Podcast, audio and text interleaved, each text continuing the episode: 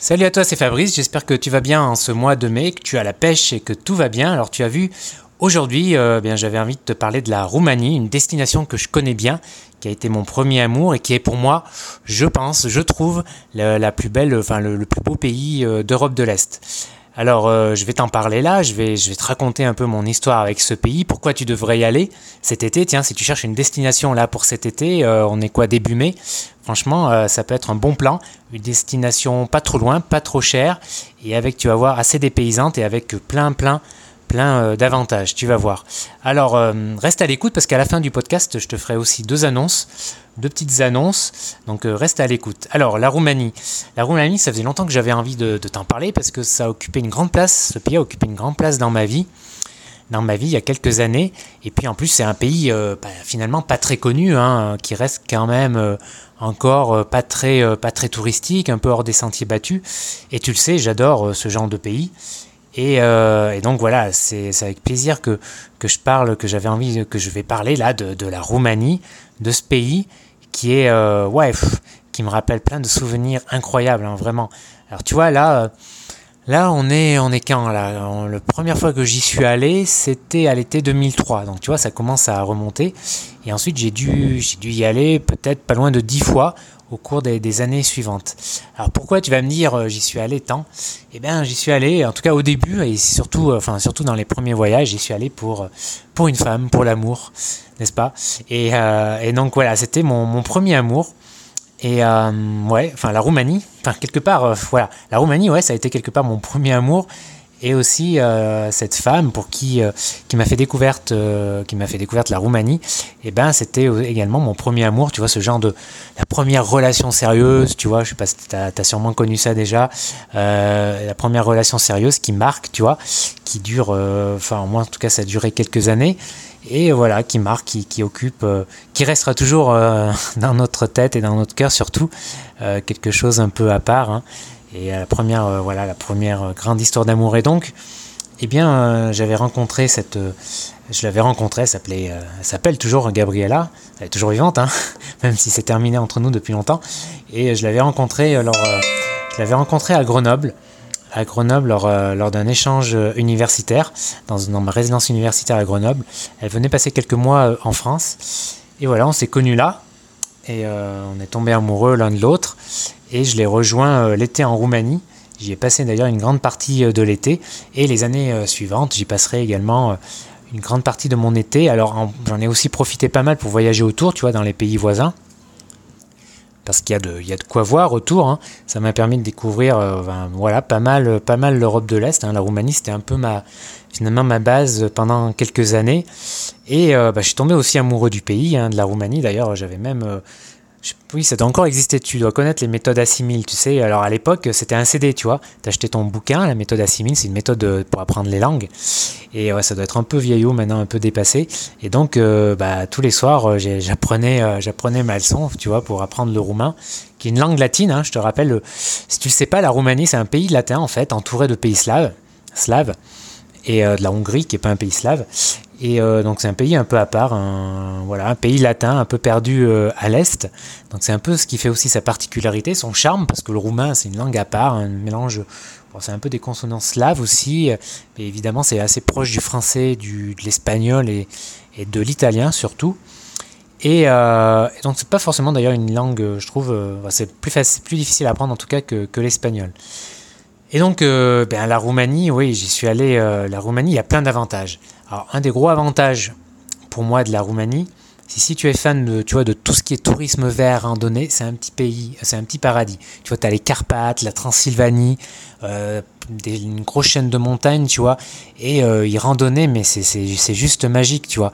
Moi, j'en ai fait pas mal de randonnées, euh, et on dormait comme ça, euh, à la pleine, voilà, à la, à la, belle étoile, où on se faisait héberger par des paysans, tu vois. Je me rappelle notamment de, de, de, de deux, vieilles, deux vieilles filles, des paysannes, tu vois, mais genre un peu le cliché, tu vois euh, assez volumineuse, on va dire, avec le foulard, tu vois, habillée un peu comme euh, au début du siècle dernier, tu vois, et super sympa, elle nous avait hébergés et tout. Euh. et bref, c'était dans un, petit village, Et voilà, ça c'est la Roumanie, tu vois. C'est le plaisir, voilà, la campagne, tu vois. C'est vraiment euh, la vie à la campagne, la, vie bucolique, tu vois. Tu traverses des villages, mais il y a plein de gens qui, qui essayent de t'arrêter, tu vois. Mais tu, je me rappelle, on mettait parfois des heures à traverser un village parce que les gens venaient nous parler, euh, puis on, discutait, on s'arrêtait euh, dans le petit bar du coin, du village, on commençait à boire, à boire de la cerveza la bière, tu vois. Alors, ça, non, c'est. Euh, ah, tu vois, je me rappelle même plus le nom, euh, le nom de bière en roumain. Ah, je l'ai presque sur le bon, euh, sur le, sur le bout de ma langue, mais en tout cas, la, bière locale, c'était l'oursus, ça veut dire ours en roumain. Et, et voilà, et puis tu avais. voilà, après tu, tu, sortais du café, hop, tu en avais un suivant après, tu vois, puis tu finissais par dormir chez un habitant qui t'hébergeait, voilà. Tu vois, ça, c'est un pan de mes souvenirs en Roumanie. Et ouais, c'était vraiment super chouette, tu vois. Donc Stéphane de Roumanie, de, de, randonnée, c'est absolument sublime. Hein. Les paysages, euh, que ça soit dans le nord, la Bucovine, la Moldavie, comme je te le disais, la Transylvanie, les Carpates, puis tu as le delta du Danube aussi, qui est un, des, plus, un des, écosystèmes les plus préservés euh, en Europe, qui est un immense delta avec euh, un grand nombre de bah, d'oiseaux, tu vois, une, une, faune assez euh, assez riche, tu vois, des pélicans, enfin plein plein de choses et tu peux le faire en canoë, tu vois, as, des petites agences locales qui, qui te proposent de, bah, de, visiter le delta du Danube en canoë, dormir chez l'habitant, pareil, tu vois, bref, c'est vraiment c'est vraiment sans sas quoi. Ensuite, un deuxième deuxième gros atout de la de la Roumanie, c'est son patrimoine peut-être moins connu, mais son patrimoine euh, est euh, également euh, très riche. Hein. Et là, tu vois, je pense en premier aux magnifiques mais incroyables monastères de la Bucovine et de la Moldavie. Tu vois, ce sont des monastères orthodoxes qui sont entièrement peints à l'intérieur comme à l'extérieur. Et tu as tout un circuit comme ça à travers des monastères comme, alors de mémoire, hein, Voronets, euh, Yashi. Voilà, tu vois, j'en ai, j'en ai oublié plein, mais je sais que tu as tout un, circuit comme ça à faire et en as, tu peux les faire à pied d'ailleurs, tu as un sentier de randonnée hein, qui passe par, par ces monastères et c'est absolument magnifique. Hein. moi je les avais découverts un été et c'était vraiment, euh, c'était vraiment sans sas. Donc tu as ça au nord notamment, tout, un tas de monastères, mais tu en as partout en, en, Roumanie, mais enfin, les, les, les, plus anciens et les, plus beaux de par leurs fresques en tout cas, c'est au nord, en Bucovine, en Moldavie, dans les Maramuresh, etc. Et ah ouais, les Maramuresh, c'est un autre coin, un de mes coins préférés de Roumanie. Hein. C'est tout au nord-ouest et euh, voilà, c'est des montagnes, des villages, des monastères. Enfin bref, c'est vraiment, vraiment top. Et sinon, au niveau patrimoine, as, des, euh, la Roumanie possède pas mal de vieilles villes médiévales, hein, assez bien conservées, comme Sighișoara, comme Sibiu, comme aussi. Vraiment sympa, Brashov, euh, pour y rester quelques jours, tu vois, ou si tu es en mode digital nomade. D'ailleurs, je te conseille bah, cette ville, Brashov, qui est où c'est super sympa d'y rester. Et aussi Cluj-Napoca, Cluj-Napoca que je connais bien, qui est bon, peut-être moins joli que Brashov, euh, mais c'est aussi super sympa. Brashov est également très connu euh, pour ses ours, parce qu'il y a pas mal d'ours encore euh, en Roumanie, et les ours là-bas, bah, ils descendent carrément, ils pilulent carrément en fait, ils sont protégés, et ils descendent le soir parfois pour faire les poubelles, tu vois, en ville. Donc je sais pas tu as, pas mal de vidéos qui circulent comme ça sur YouTube tu vois les ours comme ça en train de, de venir manger tranquillement, tu vois, mais il y en a carrément qui prennent la, quasiment qui volent la poubelle, tu vois. Ils prennent, euh, ils se cassent avec la poubelle, tu vois. Ils ont tout compris, quoi. Et euh, donc voilà, c'est assez euh, connu pour cela. Il y a pas mal, pas mal d'ours. Bon, il y a aussi des accidents forcément chaque année, donc il faut toujours faire attention. Mais, mais voilà, c'est assez connu pour ça. Et donc, qu'est-ce que je disais? Ouais, il y a, ce patrimoine avec ces, villes, villes médiévales. Tu as souvent des, festivals médiévaux aussi l'été et à l'automne. Et euh, donc voilà, ça c'est un autre pan du patrimoine euh, de la Roumanie. Tu as aussi bon, Bucarest. Alors Bucarest a beaucoup été malheureusement euh, détruit par, par le dictateur Ceausescu. Il a, il a détruit beaucoup de, vieux quartiers, tu vois, c'est vraiment dommage pour construire, bah, tu vois, les édifices, les édifices pardon, bien, bien soviétiques, bien moches, bien gris, tu vois. Et euh, il a aussi fait construire notamment la Maison du Peuple, qui était euh, son palais présidentiel, et qui reste toujours, il me semble, la deuxième, le, deuxième édifice le plus, euh, le plus important au, monde de par sa superficie après le Pentagone, tu vois, carrément. Et c'est vrai que c'est une bâtisse incroyable, quoi, assez vraiment imposante. De l'extérieur, pas très jolie, hein, tu vois, un peu dans le style soviétique, voilà. Et l'intérieur aussi assez kitsch, très, très décoré, avec une décoration très lourde, tu vois. Et, mais voilà, tu peux le visiter, c'est intéressant. C'est intéressant parce que parce que voilà, ça montre la, mégalomanie pardon, du, de ce dictateur hein, qui, a, qui a appauvri euh, le pays euh, pour, pour, se faire euh, construire des, des, édifices comme ça. Et d'ailleurs, c'est une des raisons qui a provoqué sa chute. Et donc voilà, tu as Bucarest, encore une fois, à part la maison du peuple et quelques quartiers sympas. Alors, Bucarest, tu vois, c'est le genre de ville, il faut vraiment y rester longtemps pour commencer à apprécier, tu vois. Et c'est vrai que tu peux commencer à apprécier parce que tu as des, Parfois, tu tombes dans des, dans des rues, tu vois, dans des quartiers sur, euh, je sais pas, genre une vieille. Euh, mais c'est vraiment étonnant, genre sur une vieille euh, église orthodoxe, tu vois, qui avait d'ailleurs été déplacée parfois à l'époque soviétique, à côté de bâtiments tout modernes, tu vois. Donc, tu as une espèce de contraste, tu vois, de décalage qui est assez, qui est assez particulier et qui est parfois assez énorme. Et là, j'ai failli oublier, au niveau patrimoine, voilà, je peux pas te parler de la Roumanie sans t'évoquer Dracula, forcément puisqu'il fait partie euh, de la mythologie, de la, légende, de la, voilà, de, il fait partie du pays en fait, de l'histoire un peu du pays. Alors pour te situer, si tu le sais pas, euh, Dracula c'est vraiment un personnage de roman, mais Bram Stoker, euh, son auteur, aurait été inspiré par Vlad Tepes, Vlad Tepes qui était un seigneur à l'époque, un seigneur roumain qui, alors je me rappelle plus, c'est quelque chose comme 13e ou 14e siècle, ou 15e, quelque chose comme ça. bref, c'était à l'époque où euh, la Roumanie était en partie occupée par, euh, par les Ottomans, par les Turcs, enfin du moins il avait, euh, ils étaient pas loin, et je crois qu'une partie du pays était sous leur joug déjà. Et, donc bien, Vlad Tepes était connu pour, pour être hyper cruel avec les, avec les Turcs notamment. Du genre, ben, les prisonniers de guerre étaient empalés, tu vois, il balançait de, du haut de son château pour qu'ils s'empalent et leur corps restait là, tu vois, à la vue de tous. Bref, il était connu pour sa cruauté et c'est lui qui aurait euh, inspiré euh, Bram Stoker apparemment. Alors, ce qui reste de Vlad Tepes, c'est un château à Sigishora, pas loin de non pardon, c'est pas loin de Sigishora, mais c'est à Bran exactement.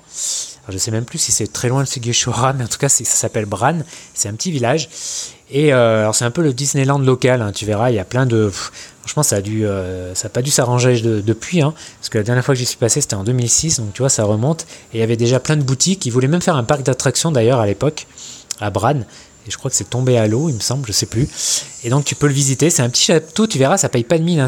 Bram Stoker, tu es un peu déçu parce que dans Bram Stoker, euh, le château a l'air vraiment majestueux, perché sur un, éperon rocher, etc.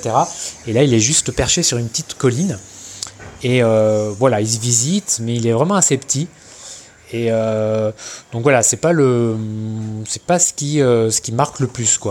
Et en fait, tu as un autre château qui était, euh, qui avait été habité par Vlad Tepes aussi et qui est beaucoup plus sympa et qui s'appelle le château de Poyan, Poyani, quelque chose comme ça.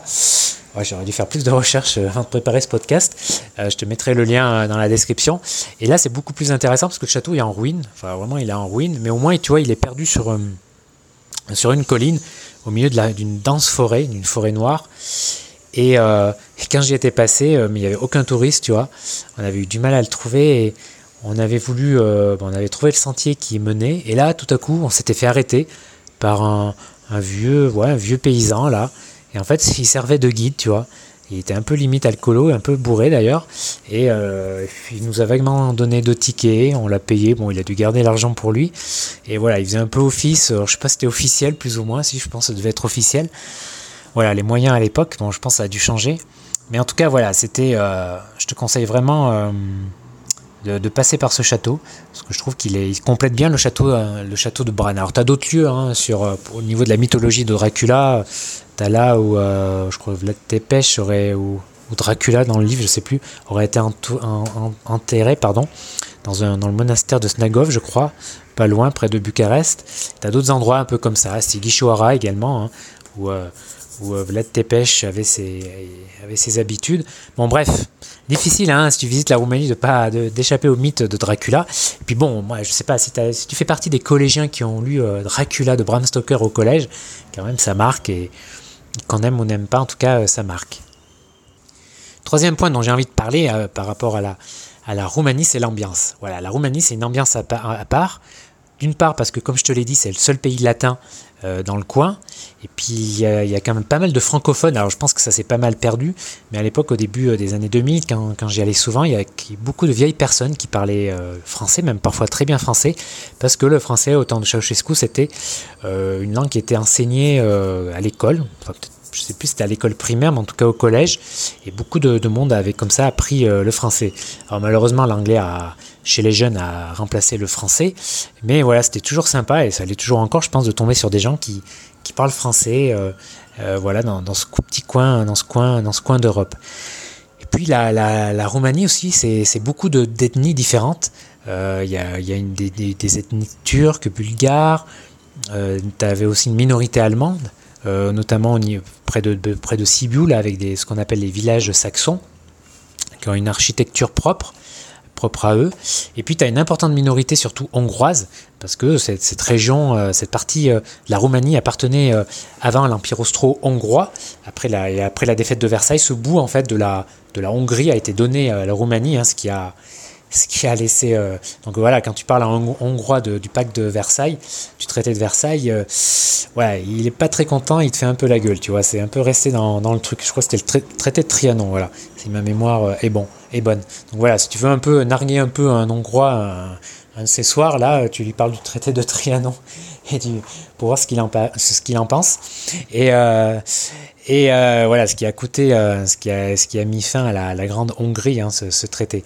Et donc dans, le nord-centre de la, Roumanie, tu as beaucoup de, villages en fait, mais qui sont peuplés quasiment à majorité de Hongrois, tu vois, ça parle que, le hongrois, tu vois, Yonapot, euh, voilà, il y en a pas c'est bonjour en hongrois, mais euh, bonjour en roumain c'est bună tu vois, donc c'est assez différent. Le hongrois c'est vraiment une langue à part d'ailleurs. Hein. Euh, et, donc voilà, je me rappelle pas moi pas mal parce que j'avais des amis d'amis d'amis qui, qui, bah, qui, habitaient là en fait, et quand on y passait, ça m'est arrivé plusieurs fois d'y passer avec un pote, et on a passé là des soirées, des soirées bien sympas, assez alcoolisées. Hein. C'est un peu l'image, le cliché de la campagne, etc.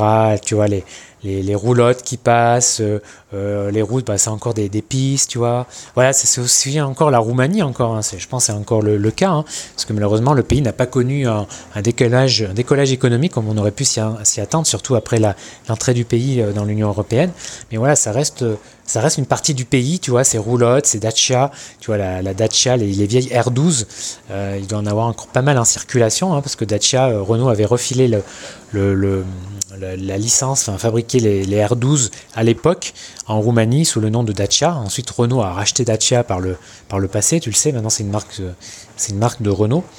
Mais euh, voilà, on, trouve encore beaucoup de, vieilles R12. Alors c'est, T'avais un peu, quand j'y passais, moi, j'avais un peu, ouais, l'impression d'être de retour dans les années 80, tu vois. Et je pense qu'il y a encore pas mal de vieilles Dacia qui circulent. Voilà, c'est toute cette ambiance cette ambiance et puis tous les restes aussi euh, bah, de l'époque soviétique, tu vois, euh, les kolkhozes, les sovkhozes, les grandes exploitations agricoles de l'ère euh, Ceausescu, tu vois, qui, qui, bah, qui rouillaient, tu vois, qui ont fait faillite. c'est parfois des, immenses constructions qui se sont arrêtées, tu vois, des, des, grandes industries aussi qui se sont arrêtées. J'imagine qu'il reste encore pas mal de friches industrielles comme ça. Hein. Si, tu, si tu es fan de l'urbex, à mon avis, franchement, c'est pas mal ce, genre, ce genre de pays. Il y a le train aussi, le train en Roumanie qui fait partie euh, de mes souvenirs aussi, tu vois, des vieilles, des vieux trains, des vieilles locomotives. Et euh, alors pareil, c'est encore euh, dû changer, tu vois, mais ouais, je te conseille vraiment de, prendre, de prendre le train. Il y avait encore des, locomotives même, enfin des, voilà, des, vieux trains, tu vois. Le billet, c'était juste un petit bout de, carton, tu vois, avec le contrôleur. Bref, à l'époque, c'était assez folklore, quoi. Et voilà, ça fait partie aussi de, mes souvenirs de la Roumanie. Alors, qu'est-ce que je pourrais te dire D'autres, là, j'en ai, j'ai fait pas mal. Enfin, pour moi, c'est à peu près les, trois grandes raisons d'aller euh, d'aller en Roumanie. Hein. C'est déjà, bah, c'est déjà pas mal ce que je viens de te dire. Euh, et combien de temps y aller? Ben, Un mois, ça me semble bien. Un mois, ouais, c'est vraiment top. Et tu vois, n'hésite pas à y aller en voiture. Euh, si une voiture, parce que finalement, c'est pas très loin. Hein. c'est à, je sais plus combien d'heures de route. J'ai en 30 heures d'heures de route, une trentaine, 40, 40 heures. Allez, en deux jours, y es, tu vois.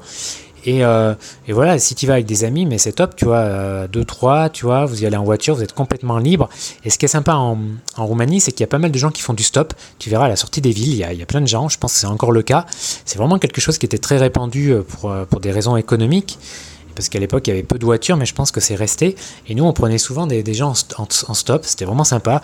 Ou bon, tu l'auras compris, et du coup, c'est facile de se déplacer en stop aussi.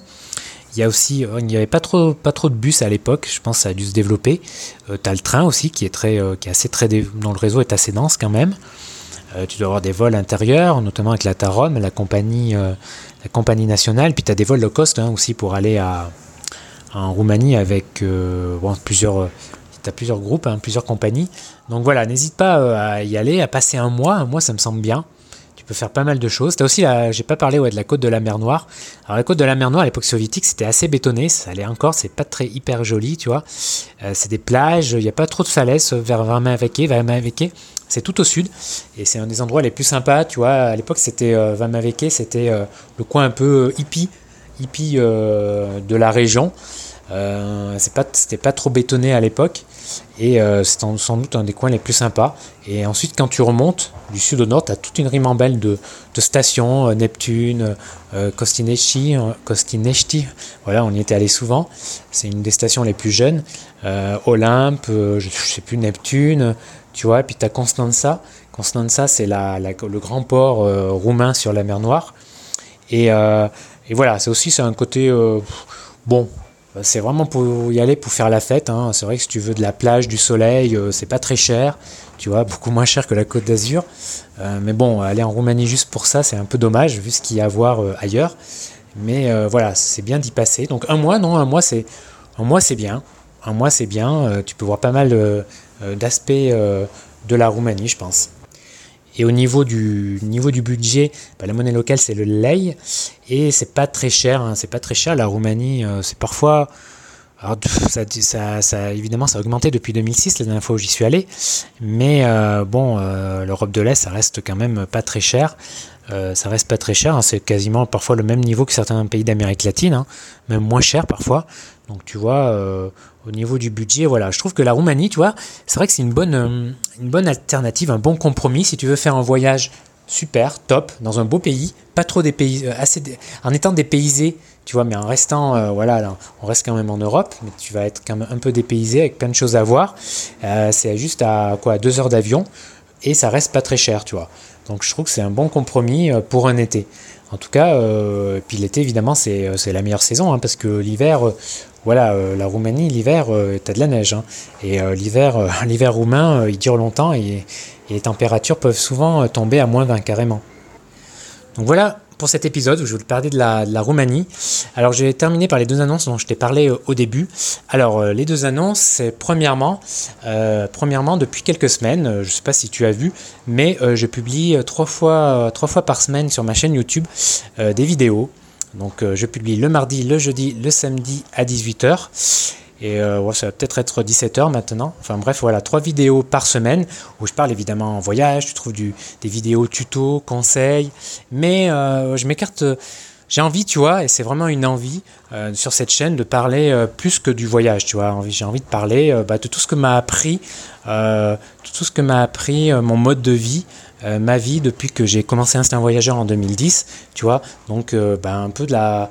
Ouais, au niveau parler de la créativité, parler euh, un peu de voilà de, life hacking, tu vois, de, suivre sa voie, de, de, passion, tu vois, de parler voilà, de trouver de trouver sens à, à, ta vie, à ce que tu fais, tu vois. Moi, ce qui m'est ce que j'ai trouvé, ce qui m'est arrivé, tu vois, j'ai envie de parler, parler de ça, d'indépendance, euh, euh, voilà, de, de, liberté, de ce genre de sujet, même d'entrepreneuriat, tu vois, bref, de, digital nomade. Voilà, j'ai envie de parler davantage de ça et je vais en parler sur cette chaîne YouTube. Donc je te mets le lien dans la description si tu connais pas.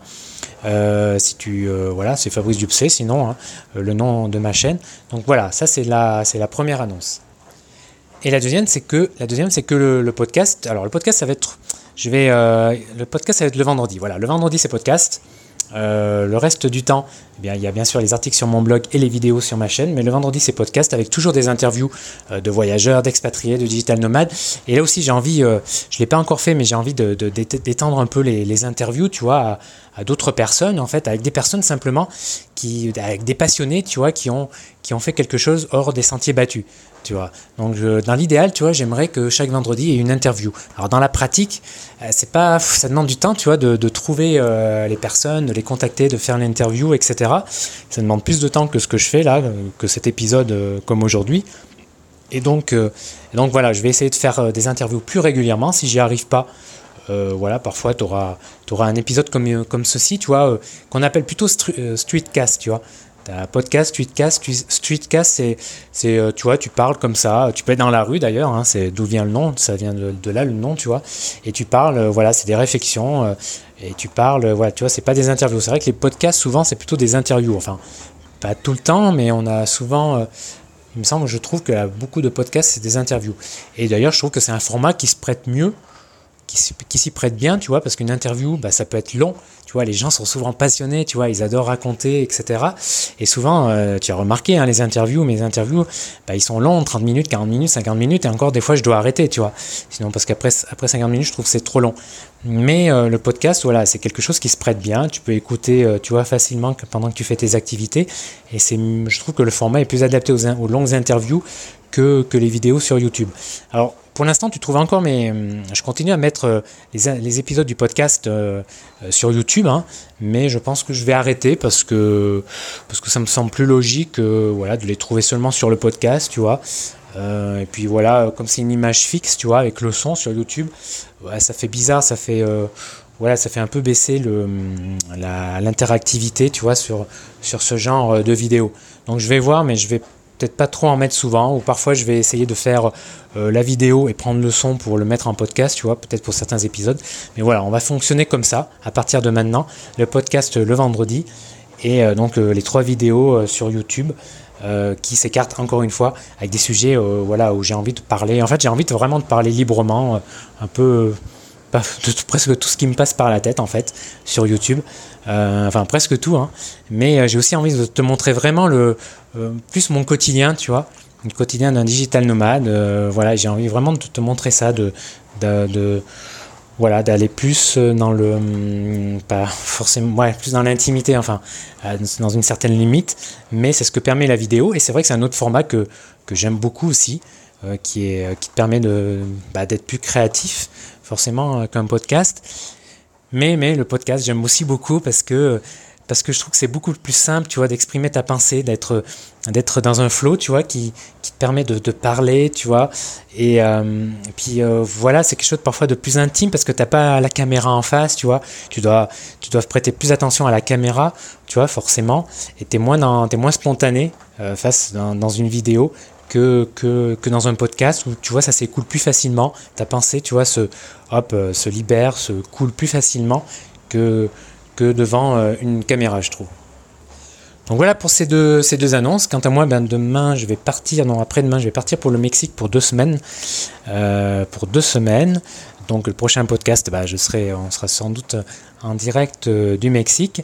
Et puis, euh, et puis ben voilà, n'hésite pas à laisser un avis hein, sur iTunes, c'est, c'est important. Euh, si tu as aimé, si tu aimes ce podcast, as aimé cet épisode, merci de, mettre ton commentaire. Et puis on se retrouve, on se retrouve pour un prochain épisode vendredi prochain pour le podcast. N'hésite pas à le partager. Et puis, tu as compris, on, peut, on se retrouve également sur YouTube pour une prochaine euh, vidéo. Si tu l'écoutes, euh, si tu l'écoutes ce vendredi, la prochaine vidéo, bah, c'est demain, c'est samedi. Allez, ciao ciao, bye bye